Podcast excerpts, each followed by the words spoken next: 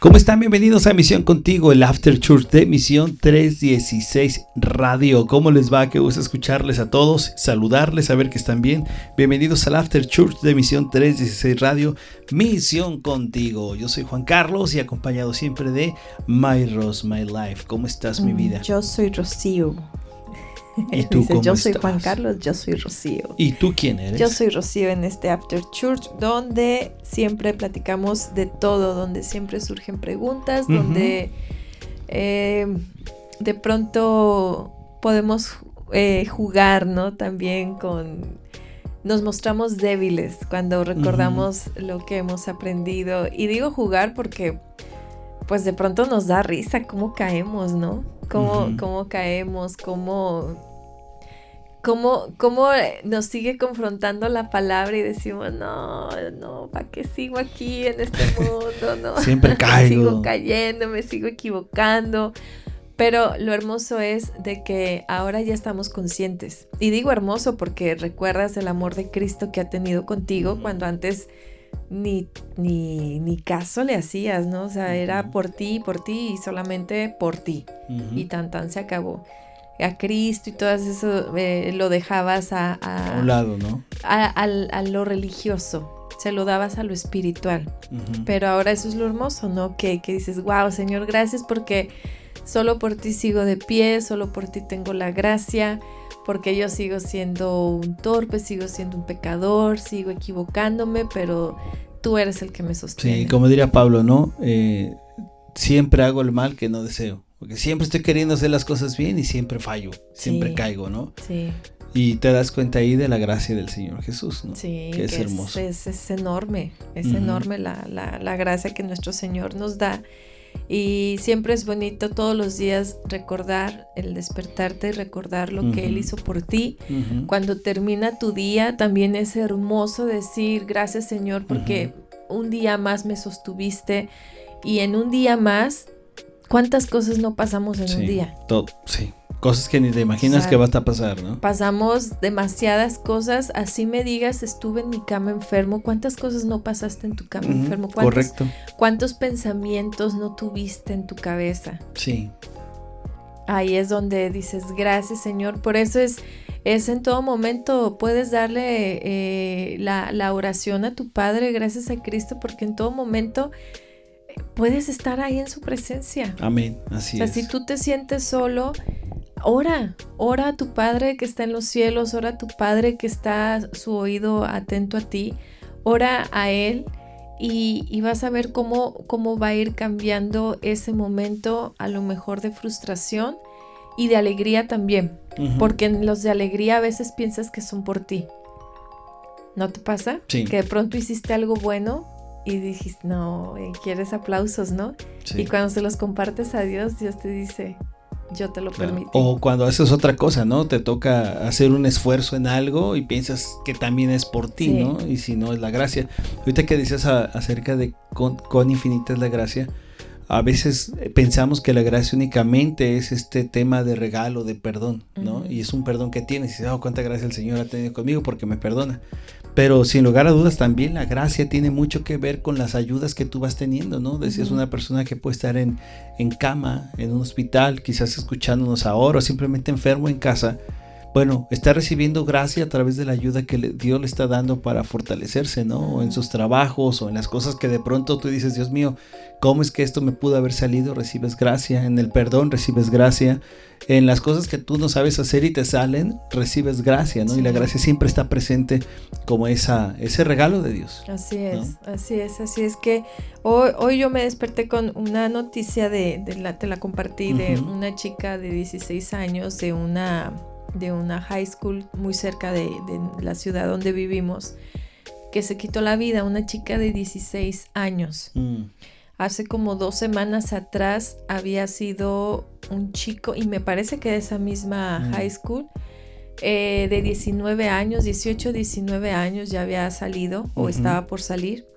Y, y me sorprendo, ¿no? Porque nuestros jóvenes eh, últimamente están sufriendo de enfermedades que uno como adulto ya les está poniendo nombre. Uno como adulto ya siempre buscas un porqué de las cosas, siempre buscas una razón científica de las cosas.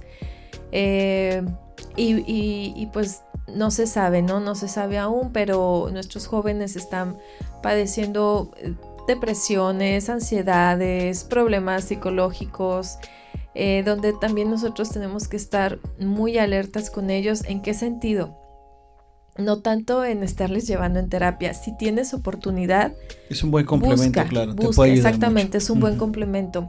Pero no te canses de predicarles el evangelio. Si tú eres un creyente, predícales el evangelio. Si no eres un creyente, busca de Cristo para que veas cómo él te va a ir ayudando a encontrar tantas respuestas a lo que estás viviendo. Sí. Porque si tú les estás predicando todo el tiempo de Cristo, eh, les dejas ahí ya esa semilla. Sí, de acuerdo. En un programa pasado tuvimos a nuestra terapeuta de cabecera, Rebe Torres, que ha estado con nosotros y que nos ha platicado acerca de cómo ella ofrece terapias, ¿no? Sí. Y que llega al punto en decir, oye, ¿sabes qué? Es que yo te puedo dar toda la terapia que tú necesitas, pero si no vas a quien realmente te va a ayudar a cambiar el tema, que es Dios, entonces no vas a poder hacerlo para nada, ¿no? Entonces, como tú dices, hay que sembrar esa semilla que es necesaria y que nos toca a nosotros como padres, como tíos, como adultos poder dárselas a los jóvenes. Así es, así es que por eso misión contigo, el After Church, es estas pláticas, ¿no? Somos creyentes, pero al mismo tiempo seguimos teniendo nuestros miedos, seguimos teniendo nuestras fallas, nuestras faltas, y, y es, es un eh, animarnos en seguir caminando, bien lo dice Pablo, ¿no? E, es, eh, permanecer en esta carrera, porque eh, a veces creemos que por estar en Cristo estamos exentos de problemas. Y deja tu exentos de problema, vives un problema y lo vives, oh my goodness, venga acá, ¿cuántos problemas más? Órale, yo lo recibo con gozo, no es cierto. Nos cuesta trabajo recibirlo, nos cuesta trabajo enfrentarlos.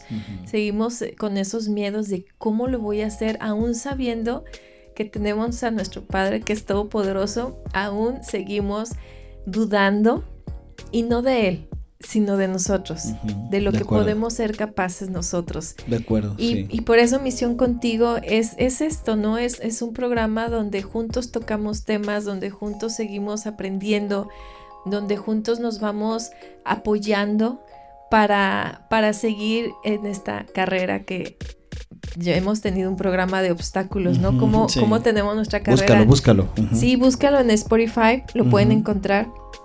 Creo que es una carrera con obstáculos, algo así se llama. este, que es literal eh, los atletas que se dedican a, a tener estas carreras, pues en esas carreras tienen eh, a veces eh, las barreras. Las barreras. Las vallas. Y pues no, yo no sé brincar. yo soy de las que me caería todo el tiempo.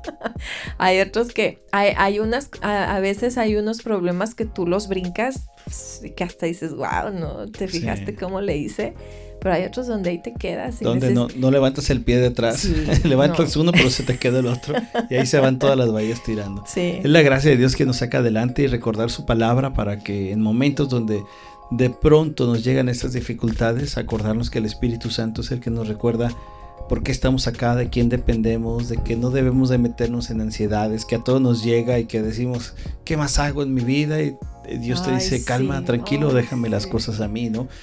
Y, eso es algo que debemos de hacer y reconocer, dar esa pausa para que Dios se encargue de nosotros y ahí está donde aplicamos la fe, ¿no? Que como tú dices, es bien dura. Fíjate que hablando de cosas eh, que pasan ahora, hay una, una casa de, de, producciones que acaba, va a sacar o ya, está, ya ha sacado una película que no recuerdo su nombre. No, sí, creo que es Este es mi hijo, es una película de, las productoras de, Chosen. de la productora de Chosen que habla acerca de de, de todo lo que pasó con Abraham, con Sara, con Isaac, con, Isaac, con todos ellos, ¿no? Y toda esta historia que la sabemos que, viene, que habla en Génesis y que de pronto es enfrentarte a detalles donde es entregar a tu hijo porque el Señor lo ha pedido y de pronto tú dices, oh, lo se lee tan fácil como si lo hubieran entregado de momento, oh, vamos hijo, déjate agarro y te llevo, ¿no? No, todo el proceso que pudo haber pasado entre él, entre Abraham, hasta en el mismo chico, porque ya era, ya era un joven. Y todo este proceso, cómo entenderlo, ¿no? Y a veces es cuando empezamos a, a luchar entre lo que es real, o no real, entre lo que vemos, observamos, hacemos de lógico y entre lo que Dios nos pide de manera espiritual, que es la fe, ¿no? Y, y es justo de lo que se trata nuestra vida, ¿no? Vivir la vida saber qué cosas que tenemos que hacer, pero al final nada se mueve, nada, absolutamente nada, si no es porque Dios lo permite y nos dice que descansemos en Él, que esa es la parte que más nos cuesta trabajo, descansar en Él, porque nuestra lógica no se puede descansar. Se tiene que sacar todo por nuestras fuerzas, ¿no? Pero solamente Dios es el que nos puede dar el descanso y la fe que necesitamos. Así es, y, y siempre, siempre buscamos explicación de todo, ¿no? Como te lo comentaba hace un rato. Siempre pero nunca nos, nos detenemos a, a, pensar en, imagínense ese, ese tiempo de, de, Abraham con su hijo Isaac. Póngalo en este tiempo. Sí, sí, sí, sí. qué tan obedientes, qué tan obedientes serán nuestros hijos y nosotros también, qué tan obedientes seríamos a la voz de Dios. Pues bueno, imagínate, a veces no somos obedientes, hablo de los creyentes, que, que de pronto Dios nos ha mandado a, a poder eh, ser frecuentes en la oración, en la palabra, no dejar de congregarnos, sea, cosas que son realmente sencillas. Me refiero a sencillas porque están a la facilidad de nuestra mano, ¿no? Orar, leer tu palabra, ir a congregarte, pero de pronto este no lo hacemos en esas cosas que son obediencias para nosotros, ¿no? Ahora no me quiero imaginar cuando te pido, dijo. Mm. Imagínate eso, ¿no? Si no lo hacemos en las cosas pequeñas, hacerlo en las cosas grandes. Pero bueno, es otro tiempo, otro contexto. Eh, y al final, el Señor es el que te da la fe necesaria para salir adelante de cada oportunidad que Dios te permite de probar tu fe, ¿no? De saber cómo vas creciendo, no para demostrársela a Dios porque Dios lo sabe, sino para ver tú cómo has crecido y darte cuenta que eso solamente ha sido por la gracia de Dios. Así es, por eso tengamos mucho cuidado lo que escuchamos, lo que vemos, porque de entrada lo que tienes que escuchar es la voz de Dios por medio de su palabra, que es la Biblia que, tenemos ya completita nosotros, que es, es, una bendición. Y segundo, estudiarla. Tenemos que estudiarla porque si no lo hacemos, podemos caer en tantos engaños y culpar todavía al que nos está engañando. Y culparlo que por culpa de esa persona yo no creo en Dios. No, por eso es una relación personal la que tú debes de buscar, la que tú debes de tener eh, con Dios y solamente la puedes tener por medio de Cristo. Y en estos tiempos que son hermosos los que estamos viviendo, y, en estos tiempos es porque hasta el mismo mundo le ha dado eh, ese reconocimiento de, tener hacia nuestro Señor, de todo lo que vivió en, estas fechas. De acuerdo. Eh, me encanta porque ¿quién más tiene tantos días que se, se le se, le se le? ¿eh? ¿Qué tal? se le recuerde, se le celebre, se le hagan eh, sus, sus tiempos, ¿no? Porque hasta hay días de descanso para dedicárselos completamente a Él, para reflexionar. Eh, lo que vivió nuestro Señor en, en, los, en la Pascua, en la cruz en su resurrección. O sea, son tantos momentos los que nosotros podemos ir escuchando de la gente, pero cuando tú lo pones a, te, lo, te pones a buscar, te pones a estudiar el por qué lo estamos celebrando y es una celebración, no es una celebración de, tristeza, es una celebración de, de gozo. Sí. O sea, cuando tú te pones a estudiarlo, le das gracias a Dios. Y, lo que tú nos traes el día de hoy es impactante. Es impactante porque si te ha impactado ver la historia de Cristo por medio de la pasión de Cristo, por medio de todas esas películas que pasan o por lo que tú te toca vivir en tus en tus congregaciones, que los Via Crucis y las representaciones teatrales son geniales, ¿no? Pero lo que tú nos estás trayendo, que es más eh, ¿qué se puede llamar? ¿Médico? científico, médico, sí. Sí, no, es, es sorprendente de verdad todo lo que nuestro Señor ha hecho por nosotros. Y sin lugar a dudas, como dices, este tiempo nos ayuda, este tiempo de las Semanas Santas, de las celebraciones pascuales, que como tú bien lo dices, todo el mundo se está enterando, porque es sobre todo el mundo, en todos los lugares están habiendo eventos para poder hablar de Jesús, para hablar de, los últimos momentos. No hay un lugar en el mundo que no, esté, que no se esté hablando de esta representación. Hasta en el pueblo más remoto, de la manera más, más sencilla, hasta los lugares donde hacen obras de teatro, dramas grandes, de, de ciudades completas se habla de la, de la, muerte, de la pasión de Cristo, ¿no? Así es que es un buen tiempo para que nosotros hablemos de ello. Y fíjate que encontré un artículo que lo quiero compartir con ustedes, porque se me hace muy interesante desde la manera humana, lógica, forense, como lo manejan ellos, la pena de cómo fue que eh, murió nuestro Señor Jesucristo, ¿no? Eh, eh, una investigación dice que el intenso sufrimiento que sufrió Jesús, que vivió Jesús, que padeció Jesús, desde la noche antes, cuando estaba en, el, en el famoso Monte de los Olivos, ah, estaba orando y que no durmió en toda la noche y que estuvo este, sudando abundante sangre, decían ellos. Tan grande era el sufrimiento que dice que había pequeños vasos sanguíneos que se rompían en sus glándulas sudoríparas, así es como lo mencionan ellos de manera científica, y emitían gotas rojas tan grandes que caían al suelo. En Lucas 22, 44 da esta referencia de cómo él sudaba, ¿no? De cómo él empezaba a hacer esta hematohidrosis que se le llama y que empezaba a derramar este sudor parecido en sangre. Y entonces llegan ellos a decir que toda esta exposición de sufrimiento llevó a un, a un tema, por llamarlo de alguna manera, eh, forense de por qué murió el Señor Jesús. Y según este estudio, dice que Jesucristo murió por asfixia, insuficiencia cardíaca aguda y finalmente tuvo un infarto de miocardio. No, espérate, y dice que sea una secuencia seria de síndrome de estrés agudo. De estrés agudo, ¿eh? Hipertensión arterial de origen psicosomático, anemia aguda por pérdida sanguínea, insuficiencia cardíaca congestiva, insuficiencia respiratoria aguda, síndrome pleural con derrame, shock por hipotensión, infarto de miocardio, ruptura de ventrículo y muerte. Wow. bueno. O sea, hubo, hubo un sufrimiento, lo que ellos a través del estudio forense o a través de una, una idea que la basan en base, eh, perdón por la repetición de la palabra, la están tomando en cuenta lo que la escritura dice. Que Jesús sufrió, que estuvo colgado en la cruz del madero, que fue latigado, que, que, fue clavado en la cruz. Entonces ellos empiezan a ver esos elementos y a decir, esto es lo que hubiera ocurrido, ¿no?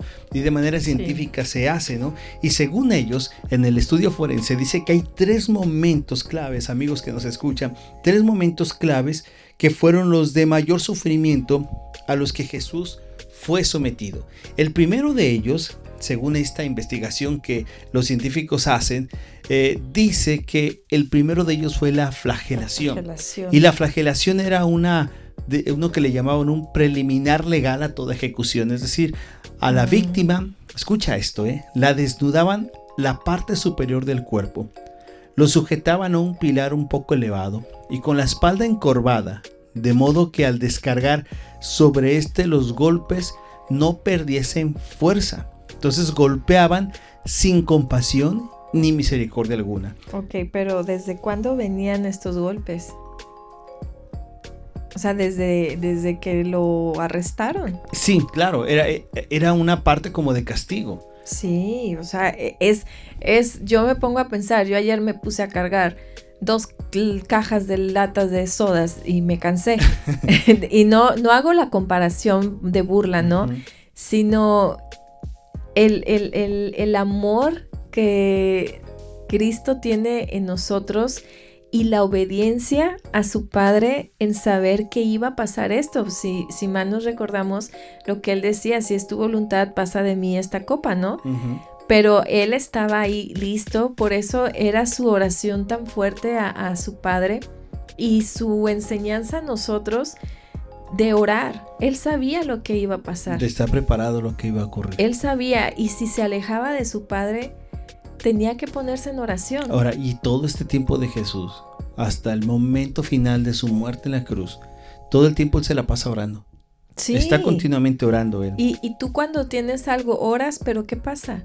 No, y mucho menos cuando estás en una situación donde, donde ya tus sentidos están atrofiados, ¿no? Exacto, o sea, e, es, es que eso es lo, lo, maravilloso de que podemos encontrarle todas las, las etapas por las que su cuerpo, como un hombre, puede padecer, pero es que la relación que él nos enseña en tener con nuestro padre era una relación pues única. Claro, y estamos encontrando dolor a través de esto, de lo que el Señor Jesús vivía, ¿no? Fíjate que en los instrumentos, ahorita preguntabas en qué momento se daban los azotes. Bueno, los azotes eran parte como del, de la paga por haber hecho o cometido alguna falta. Eso le caían a todos. Vemos en la escritura que Pablo fue azotado, que recibió azotes y a muchos les azotaban, arrastrado Pablo. Pero muchos les daban los azotes como si hoy pudiéramos decir, te meten a la cárcel y para salir te tienen que dar tu, tu, tu, reprimenda, ¿no? Pero a, Cristo se lo daban con picos, ¿no? Claro, porque este, este fue otro tipo de azote, era un azote corto que les llamaban ellos el, el fliagrum o flaglum.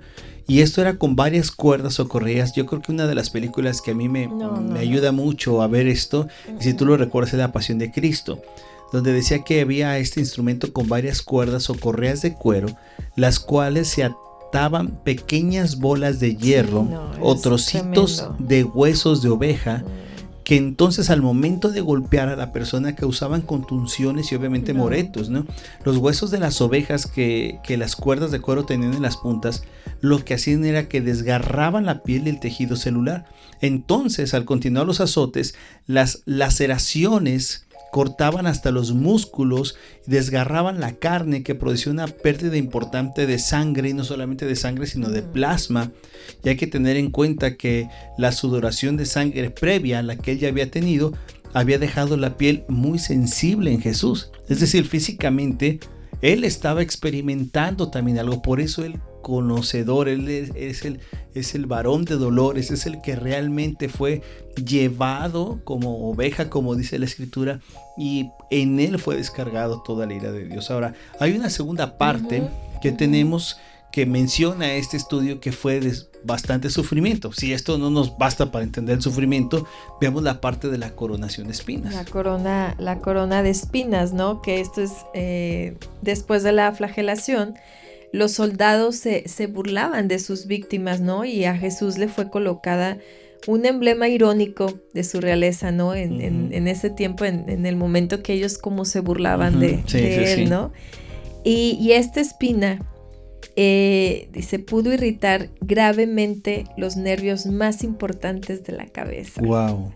Y, el dolor que provocaba. ¿eh? Causando un dolor, era un dolor intenso y agudo con el que, con el paso de las, de las horas, ¿no? Eh, de acuerdo a las escrituras, no recibió ningún alimento durante muchas horas. Y él durante muchas horas, pues estamos pensando desde la noche, ¿no? Desde la noche que él también estuvo en pura oración. O sea, y, previamente la cena que tuvo con sus discípulos, que fue la última cena y después ya no tuvo alimento. A mí me dejas medio día sin comer y ya ando desmayando. No, ya nos está subiendo el azúcar o bajando la, ya no sabemos si sube o si baja la la bilirrubina, a ver qué nos pasa ahí. a pesar de que comemos, ¿no? Y entonces él no había probado alimento en muchas horas, lo que podía agravarse más por la pérdida de líquidos tras las abundantes hemorragias. Así es que eso podría haberlo tenido deshidratado y al borde de un colapso o shock. Wow.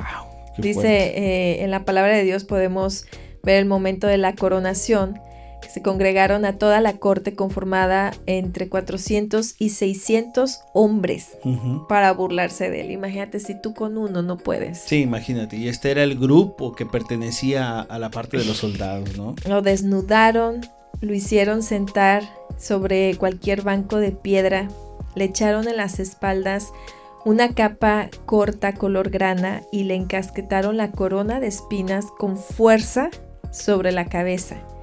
Le pusieron una caña por cetro en la mano derecha y empezó la farsa, Salve rey de los judíos, y le golpeaban la cabeza con una caña y lo escupían, y puestos de rodillas le hacían reverencias. Lo podemos leer para que si tú quieres irlo a buscar, Eh, es en Marcos capítulo 15, versículo 15, en Mateo capítulo 27, del 26 al 30 y Juan capítulo 19, del 1 al 3.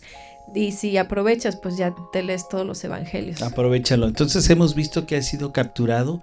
Bueno, primero estaba eh, orando solo, eh, vivió este momento de gotas de sangre, después es capturado, es golpeado, es flagelado. Y sin Advil, ibuprofeno, sin, nada, Tylenol. Eh, le pusieron la corona, sigue en sufrimiento y ahora llega la última parte de este proceso, ¿no? Que es la crucifixión. Y el dolor y el daño que causó la crucifixión fueron concebidos para ser sumamente intensos. Hay un doctor que dice que, eh, que según los estudios, que al momento de la perforación del nervio, en medio de las manos por un clavo, puede causar tal dolor tan increíble, fíjate esto, ¿eh? mm. que ni la morfina, que es la que ponen para que cuando la gente tiene un dolor muy, fuerte, no sería de ayuda. Imagínate, a veces mm. agarrando un poco y haciéndola de handyman, agarras el, martillo y le quieres pegar un mm. clavo y te das un golpe en el dedo que se te pone negro, morado y azul y dices, esto no es para mí. Ahora imagínate, ¿no? Este, este doctor dice que por ser un dolor tan intenso, ardiente, horrible, dice que son como relámpagos atravesando el brazo hacia la médula espinal, la ruptura del nervio plantar del pie con un clavo tendría un efecto asimismo horrible. Dice que además la postura del cuerpo sobre ese tipo de cruz alargaría por varios días la agonía ya que para esto fue pensada, era totalmente un, instrumento de tortura. Este mismo doctor llamado Frederick Farrar escribió que este tipo de situaciones era una muerte por, por crucifixión, parece incluir todo lo que el dolor y la muerte pueden tener de horrible y espantoso. Imagínate esto, escuchen esto. Vértigo, calambres, sed, fiebre, tétanos. Aparte, vergüenza, humillación, tormento. O sea, todas estas cosas, obviamente las mortificaciones de las heridas que no estaban cuidadas, ¿no? O sea, lo resumió este doctor como en una sinfonía de dolor.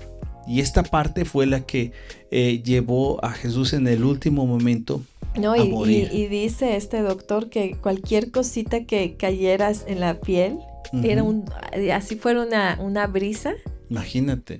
Y el polvo de la tierra, la, tierra, ¿no? Que se levantaba, el polvo que llegaba ahí, las lágrimas, el sudor, todo. Que aumenta el dolor. Y bueno, y saber que todo esto, si humanamente nosotros lo podemos, no ni lo podemos sentir, y ni la película más sangrienta que tú puedas ver va a poder mostrarnos lo que Jesús sufrió en la cruz, más allá de este sistema forense que es real porque Jesús fue un hombre y lo vivió y lo sufrió. Más allá de esto, Él hizo todo esto para morir por nosotros en la cruz, para que su sacrificio, su dolor, estas heridas, todo esto fuera dado para poder nosotros ser bendecidos a través de Cristo y tener la gracia de Dios. Así es que cuando hemos hablado de este tema forense, simplemente piensa en el dolor físico, pero de la humillación, la vergüenza, porque Jesús colgado en la cruz estaba totalmente desnudo. O sea, era el hombre que decía la escritura que ni tenía figura, ¿no? Que era un gusano. Y al final ese hombre que fue al matadero y que por amor a nosotros tomó nuestro lugar, porque ese castigo y estas heridas que estamos viendo físicas no las merecíamos nosotros. Así es. Así es que ver esto es la gracia del Señor Jesús. Amén, amén. Ah, pídele a Dios que te ayude a, creer en Él. Amén. Es lo único que tú puedes hacer. Si tú sigues dudando, si tú, si tú estás enojado, peleado, rebelde, pídele, pídele que te ayude. Amén, así es. Así es que muchísimas gracias por acompañarnos. esto fue, ya nos vamos. Esto, esto, fue Misión Contigo. Espero que haya sido bendición. Les decimos, chao, chao. chao. Escucha Misión Contigo con Juan Carlos y Rocío Reyes, el After Church de Misión 316 Radio. Misión 316 316 Radio. Sintonízanos de lunes a viernes a través de www.mision316.org. Descarga nuestra aplicación para Android y iOS. Misión 316 Radio Comunicando Gracia.